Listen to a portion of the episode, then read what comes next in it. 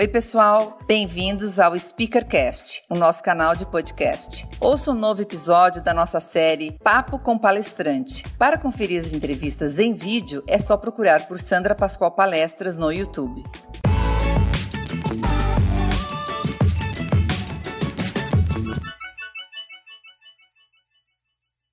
Oi, pessoal, estamos aqui de volta com Papo com Palestrante. Hoje eu estou com o cara da CBN. Ele tem um programa chamado Assunto é Dinheiro e mais dois programas que é Fim de Expediente e Hora do Expediente que ele divide com o Zé Godoy e com o Dan Stuber. Com vocês aqui, o economista Teco Medina. Teco, obrigada por ter vindo. Muito Nossa, obrigada. ninguém nunca me apresentou tão bem assim. Gostou? Com Gostou? tanta ênfase. Não, e é porque ele é nosso exclusivo, tá? Campeão. Então, obrigada por você estar aqui. Imagina. Eu quero, olha, a primeira pergunta. Você acha que o Brasil tem jeito? O Brasil tem jeito, o Brasil tem jeito sim, Sandra. Na verdade, é, o Brasil sempre colhe melhoras ali na frente Sim. quando resolve enfrentar os problemas, enfrentar, enfim, os seus problemas estruturais que todo país tem, toda economia tem. A gente fez isso por muito tempo ali, mais ou menos de 94 até 2011, 2012. Aí a gente parou, a gente voltou a perseguir atalhos, voltou a perseguir fórmulas mágicas, um populismo que sempre deu errado no Brasil, sempre deu errado em qualquer lugar do mundo, e aí deu errado de novo no Brasil. Mas a impressão que eu tenho é que desde 2016 a gente voltou um pouco a, a se preocupar em resolver os problemas de forma definitiva, ou pelo menos de forma ah, estrutural, e não só se preocupar com o crescimento do ano que vem ou com a eleição do ano que vem. Isso faz muita diferença, porque para tudo nessa vida você tem um pouco de, de plantar e colher, né? Plantar Sim. e colher, plantar e colher.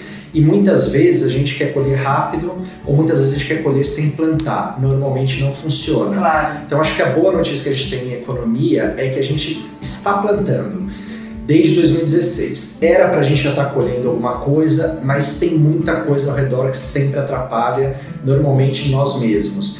Mas eu tenho a impressão que a partir do ano que vem a gente volta a crescer. Ai, que bom. Volta a crescer de verdade, Sim, né? sim. Crescer 2,5, 3, Ai, para depois crescer 3,5, 4. Acho que a gente agora, enfim, limpou todas as últimas amarras que a gente tinha. Tá. Teco é convidado para fazer muitas palestras e eu queria que você me falasse assim, o que mais as pessoas pedem para você falar nas palestras? Acho que até esse ano, Sandra, é, tem uma angústia generalizada de quando é que o país vai voltar a crescer. Né? Esse Tá. ano ah, completa-se seis anos que o país não anda para lugar nenhum, quando anda, anda para trás. É muita empresa fechando, é muita gente perdendo emprego, é muita gente assustada, muita gente com medo, as empresas com um monte de projeto engavetado sem saber para onde vai. Então, nesses últimos seis anos, a, a angústia sempre é essa: quando é que a gente volta a crescer? Se o ano que vem será melhor? Porque também tem isso. Normalmente, a palestra do ano, a gente tem uma situação tão dramática ali de economia que as pessoas já dão aquele ano como perdido. Então, você está fazendo uma palestra em fevereiro, o cara pergunta, e o ano que vem? Entendeu? Verdade, impressionante. Então isso é uma coisa curiosa também. As pessoas têm, têm tinha, né, agora começou a melhorar, mas um desânimo sempre das empresas. O meu palpite, eu acho que a grande bola da vez, né, o meu palpite que me afeta, obviamente, é que a gente está tendo uma revolução aí na, na- nos investimentos. É, a gente nunca teve uma taxa de juros tão baixa. A gente nem imaginava que pudesse acontecer coisas que estão acontecendo com isso. Isso força o brasileiro a investir de outra maneira, a olhar para produtos que ele nunca olhou. E eu acho que é, é o grande assunto do ano, do ano que vem, entendeu? É, as pessoas vão em algum momento ter um desespero do tipo, eu preciso saber o que eu faço com o meu dinheiro. Entendi, entendi. Bom, Fim de Expediente é um sucesso e eu gostaria que você falasse para nós há quanto tempo você faz o Fim de Expediente e como é que é essa experiência, né, de fazer. A experiência é espetacular, Sandra, porque o programa faz 14 anos, no começo do ano que vem. É uma ideia de amigos, é uma ideia do Dan. É, o Dan queria fazer um programa de rádio, ele queria, ele tinha uma tese bem legal que é ele queria, ele queria poder dar opinião sobre as coisas que não perguntam para ele. O fato dele ser ator, todo mundo quer saber com que ele tá saindo, para onde ele tá indo, o que, que ele come no café da manhã. Sim. E ele queria falar mais, ele queria falar mais até porque ele tem conteúdo e conhecimento de sobra em muita coisa que as pessoas nem imaginam. A gente tinha um papo legal de amigos e ele, e ele achou que ia fazer um programa de rádio. Ele me chamou por duas razões muito engraçadas. A primeira é porque eu era o único cara da, da nosso grupo de amigos que tinha uma profissão séria. Vocês se conhecem desde pequeno? Desde né? o colégio, Ah. desde o colégio. Do colégio, colégio mesmo, assim. Tava na sétima série e tava no segundo colegial. Eu me lembro do Dan fazendo teatro no grupo de teatro. Bacana. E, e eu era o único cara que tinha uma profissão séria, né? Porque ele é ator, o Zé é escritor, o outro, o outro é músico, então ele achava que precisava ter alguém sério. E porque nós, nós torcíamos todos para times diferentes, eu era o único São Paulino ali. Então ele achava que daria uma brincadeira legal se a gente falasse muito de futebol ou se a história fosse para futebol. É, ele me chamou, eu, eu recusei na hora, recusei na hora de fazer, falei para ele que não queria fazer, que não ia fazer que- e que não ia dar certo nunca. É uma piada nossa que eu falei para ele que nunca ninguém ouviria um programa desse. Ele me convenceu a fazer porque a gente não ia ter trabalho nenhum, então ele falou: a gente come uma pizza e eu ponho um gravador. E a gente conversa. E eu ia pela pizza. A gente gravou umas seis, sete vezes pela pizza. Eu não ligando nada para aquilo, achando que era uma grande Mas bobagem. ah, no comecinho era só vocês dois ou o Zé já Não, nós éramos em quatro. Ah, em quatro. Nós éramos tá. em quatro, a gente se reunia na casa de alguém no domingo à noite, comíamos uma pizza, o Dan punha um gravador, né, aquele, bom, aquele gravador das antigas, né, no É. meio, com a fita cassete, apertava o play rec e a gente começava a falar. Obviamente, no meio do processo, ele já foi estruturando. Então o programa já tinha um bloco, já tinha uma trilha sonora, já tinha um nome. E eu continuava achando aquilo uma grande bobagem. Quando acabou o ano, a gente fez aquilo durante, sei lá, uma vez por mês, por uns 7, 8 meses assim. A, gente resolveu gravar um CD de recordação, que era um, sei lá, que recordação de quê também. Fomos num estúdio profissional, a gente gravou um CD. Cada um de nós saiu um CD. Tem uma piada histórica que eu peguei o CD e joguei fora, porque. Porque era grande bobagem, assim, não ia Gente. não ia servir de. Assim, não era, não era nada aquilo pra mim, É. entendeu? Não era de verdade, não era nada. E, e o Dan guardou o CD, passou um ano, um ano desse, desse dia do estúdio, sem que a gente nunca mais tivesse tocado no assunto, assim, foi uma, uma brincadeira Sim, como era pra ser. Até que um dia o Dan encontrou, foi num, num restaurante, não, foi num restaurante, encontrou o Raí, É. foi pedir um autógrafo do Raí pra mim.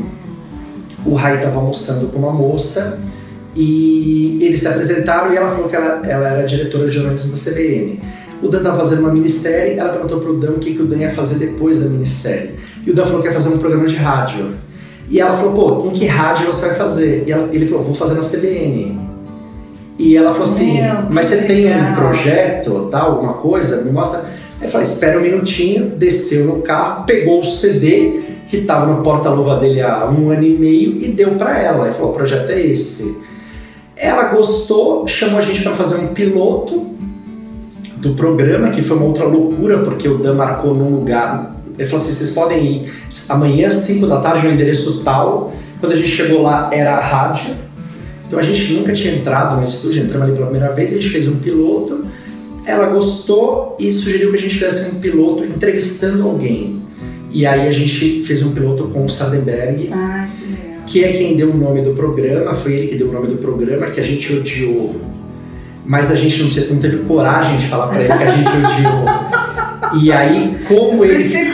e aí, como ele falou que gostou, ela falou, ah, eu também achei legal, a gente se olhou e falou, quem é que vai falar que a gente achou ruim, né? E ficou o nome. E aí, um mês depois, a gente estreou o programa só para São Paulo primeiro, porque era na Voz do Brasil. E Sandra, eu, eu demorei uns 5, 6 anos para entender muito bem o que estava acontecendo ali, porque o programa era para durar só até o final do ano. No final do ano eu achei que o programa ia acabar, aí a gente renovou o contrato por um ano, a gente não ganhava nada e era, era divertido. Para mim era um sonho estar ali, porque eu acabei conhecendo pessoalmente um monte de gente que eu, que eu gostava da TV, dos jornais, então e era muito doido, assim, um cara absolutamente normal ter a chance de fazer uma, uma pergunta pro Amir Klink, ou ter a chance de fazer uma pergunta pro Casagrande, ou pra qualquer pessoa que tenha ido lá no começo. E foi assim por uns 4, 5 anos, assim, eu sempre achava que aquilo ia acabar, E continuava. E continuava. E aí acho que o grande salto que aconteceu mesmo, pelo menos para mim, para eu encarar aquilo como um trabalho, foi quando surgiu o Hora de Expediente. Porque a gente foi fazer um quadro na manhã e ali é o horário nobre do rádio, né? Entre 8, entre, 15, é. entre 8 e meia e 9 da manhã. Ali um canhão, né? Todo mundo ouve, todo mundo. Então assim, eu falei, cara, acho que isso aqui veio para ficar. Porque ao invés do programa acabar, o programa tava ampliando. Certo. E aí foi isso. Então, mais ou menos metade do tempo aquilo foi uma grande brincadeira que ia acabar a qualquer momento, metade do ano eu passei a levar aquilo a sério e achar que a gente tinha algum valor ali, né? Mas é uma grande brincadeira, não tem pauta, não tem ordem, não tem lógica, não tem, não tem muito comprometimento com, com, enfim, saber ser especialista em muita coisa ali. É uma, é a, a ideia sempre foi continuar sendo conversar na sexta-feira, como qualquer três, quatro amigos fazem em qualquer lugar do Brasil, sobre o que chamou atenção na semana. Se você, se você viu o filme tal, se você viu o jogo tal, se você. Mas é isso que é legal, é, é essa, essa descontração, vocês brincam no meio. Uhum. Eu morro de rir, eu estou no carro e consigo pegar vocês no rádio. Sempre foi isso. Agora, quando tem um convidado, a gente põe o cara na roda também, meio que a ideia é essa. Continua sendo falar um pouco do que chamou atenção na semana. Às vezes tem semana que acontece um monte de coisa, tem semana que acontece pouca coisa, tem semana que você vê um monte de série, tem semana que você não vê nada, e aí por aí vai. Então é divertido, porque para nós é despretensioso. Ai, que bacana. E voltando nas palestras, eu queria assim que você falasse qual é o teu sentimento quando você se prepara, vai para uma empresa ou vai para um evento fazer uma palestra. Qual é o teu sentimento?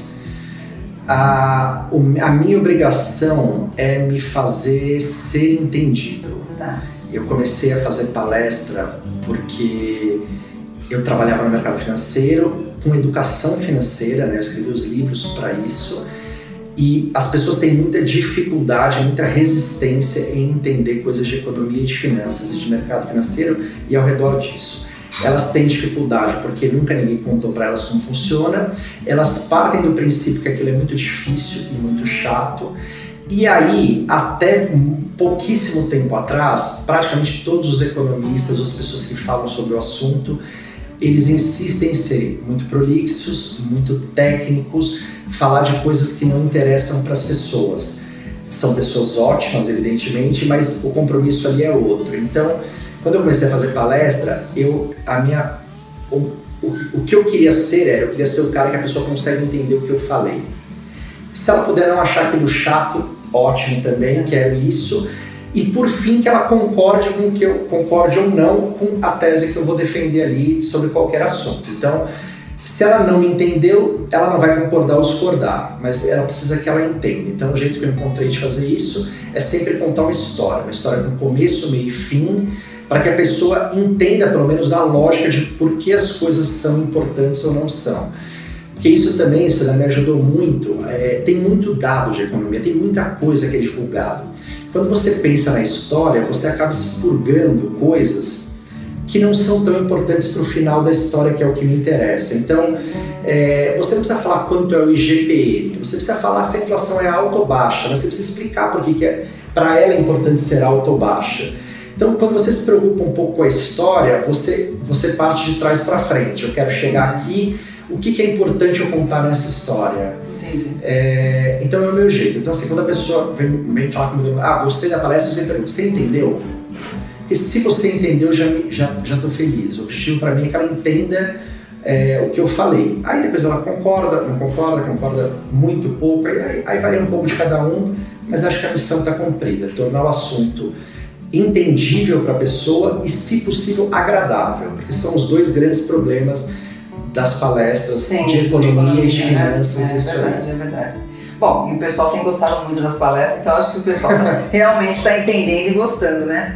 Como nossa última pergunta, eu queria que você me falasse assim, qual é o recado principal que você tem dado nas suas palestras? Sandra, eu tenho estado muito mais otimista do que, do que a média das pessoas, né? Corro risco até de estar errado, mas pessoalmente acho que não estarei. É, o que eu tenho falado para as pessoas é o seguinte: a gente está no penúltimo ano da pior década de crescimento da história do país. A gente nunca cresceu tão pouco de 2001 a 2020, que é o ano que vem, aconteça o que aconteceu em 2020. É uma tragédia em termos de economia, a gente está cansado porque o país não anda. Fora a parte política que tem sido chata, né? Muito escândalo, muita sim, sim. corrupção, blá. Então, assim, nós estamos cansados. É, a gente vem da melhor década, não é a década que o país mais cresceu, mas é a década de melhor crescimento estrutural da história do país, que é a primeira. Então a gente sai da melhor para a pior.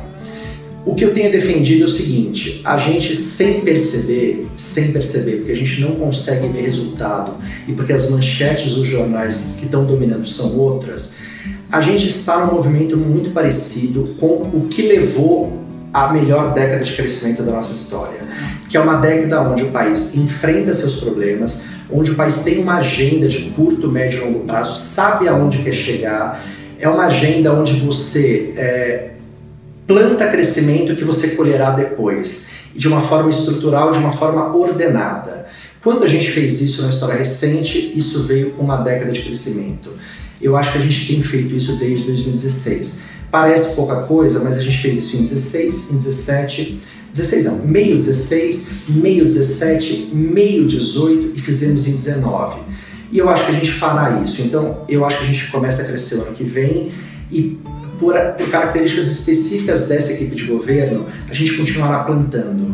Então, eu acho que a gente pode ter um ciclo de 10 anos de crescimento de novo a partir do ano que vem. A próxima década será muito parecida com a primeira e não com a segunda como a gente está muito cansado, a gente está de saco cheio, a gente só acredita quando o resultado aparecer. Sim. Mas essa coisa já está dada. Né? Quando você planta o crescimento, quando você planta qualquer coisa, acontece. E a gente tem feito isso. Então eu acho que a gente vai colher isso a partir do ano que vem e a gente pode ter 10 anos aí a começar desse ano, ano que vem, de crescimento. Óbvio que não vai ser um crescimento de 6, 7%, porque o que aconteceu na primeira década era específico, tinha um fator China, tinha um fator demográfico que era importante, mas se você crescer 10 anos, 3, 3,5%, você tem outro país. Sim. Entendeu? E eu acho, essa é a minha aposta, acho que a gente vai ter isso. Ai, não, vamos torcer, né? Vamos torcer. Obrigada, obrigada mesmo, Dom. Obrigada. Obrigada. Obrigada, pessoal. Eu adorei, eu acho que vocês vão gostar também. Beijo.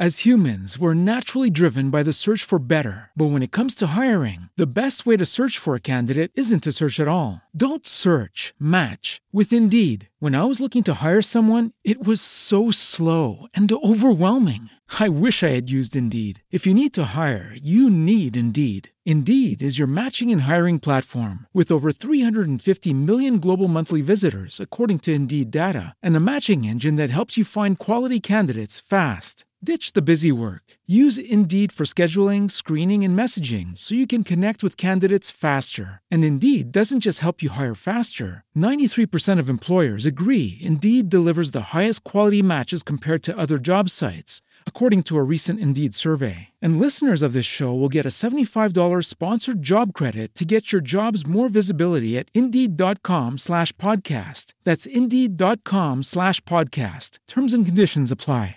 Judy was boring. Hello. Then Judy discovered ChumbaCasino.com. It's my little escape. Now Judy's the life of the party. Oh, baby, mama's bringing home the bacon. Whoa, take it easy, Judy.